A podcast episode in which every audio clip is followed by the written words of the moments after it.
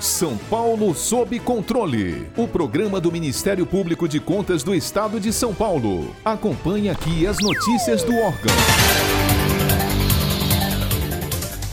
Na última semana, o Ministério Público de Contas propôs ao governo de São Paulo uma série de medidas em virtude dos efeitos econômicos decorrentes da pandemia da Covid-19 o órgão ministerial alerta a necessidade de se adotar imediatas respostas orçamentárias e financeiras para que em um futuro próximo não haja colapso das finanças do Estado, podendo até mesmo comprometer as ações de combate à pandemia.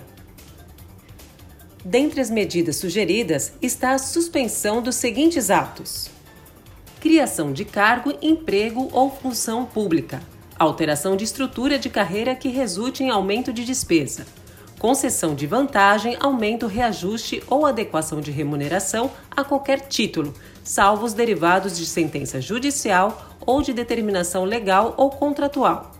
Contratação de horas extras, excetuando-se as que se refiram aos profissionais que atuam no combate à pandemia. Abertura de concursos e nomeação de servidores efetivos ou temporários, que não se destinem às áreas de saúde, educação, segurança pública e assistência social contratação de estagiários, salvo para reposição daqueles que já atuam em cada órgão ou entidade e desde que comprovada a economicidade da medida. Cessão de pessoal para outros órgãos com ônus para o Estado, exceto quando se referir a profissionais destinados ao combate à pandemia em situação específica e devidamente justificada pela necessidade.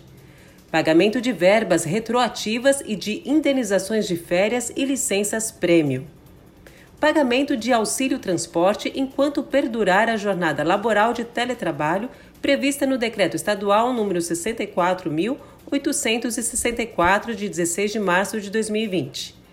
Gastos com ornamentação, obras de arte, patrocínios a eventos, festividades, comemorações, homenagens, shows e eventos esportivos em geral aquisição de móveis, imóveis, veículos automotores, equipamentos e outros materiais permanentes não relacionados ao combate à pandemia de Covid-19 ou à manutenção de serviços públicos essenciais.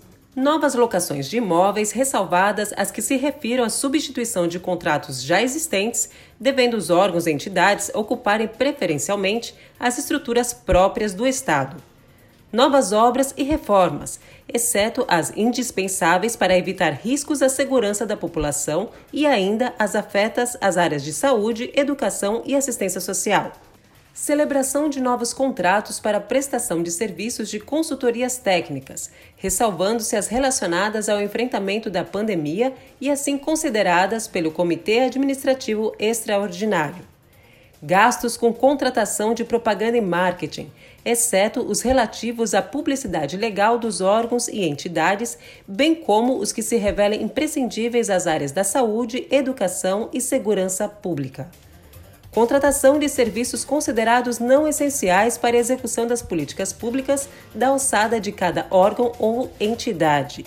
E, por fim, despesas com cursos, capacitações, treinamentos, coffee breaks, participação em eventos e seminários e demais gastos similares. O Ministério Público de Contas destaca que todas as suas recomendações não deverão afetar, em qualquer circunstância, o desempenho das ações de combate à pandemia de Covid-19 ou conflitar com o cumprimento de ordem judicial ou mandamento constitucional ou legal. Para ficar por dentro de outras notícias do Ministério Público de Contas de São Paulo, siga-nos nas redes sociais ou acesse o site www.mpc.sp.gov.br.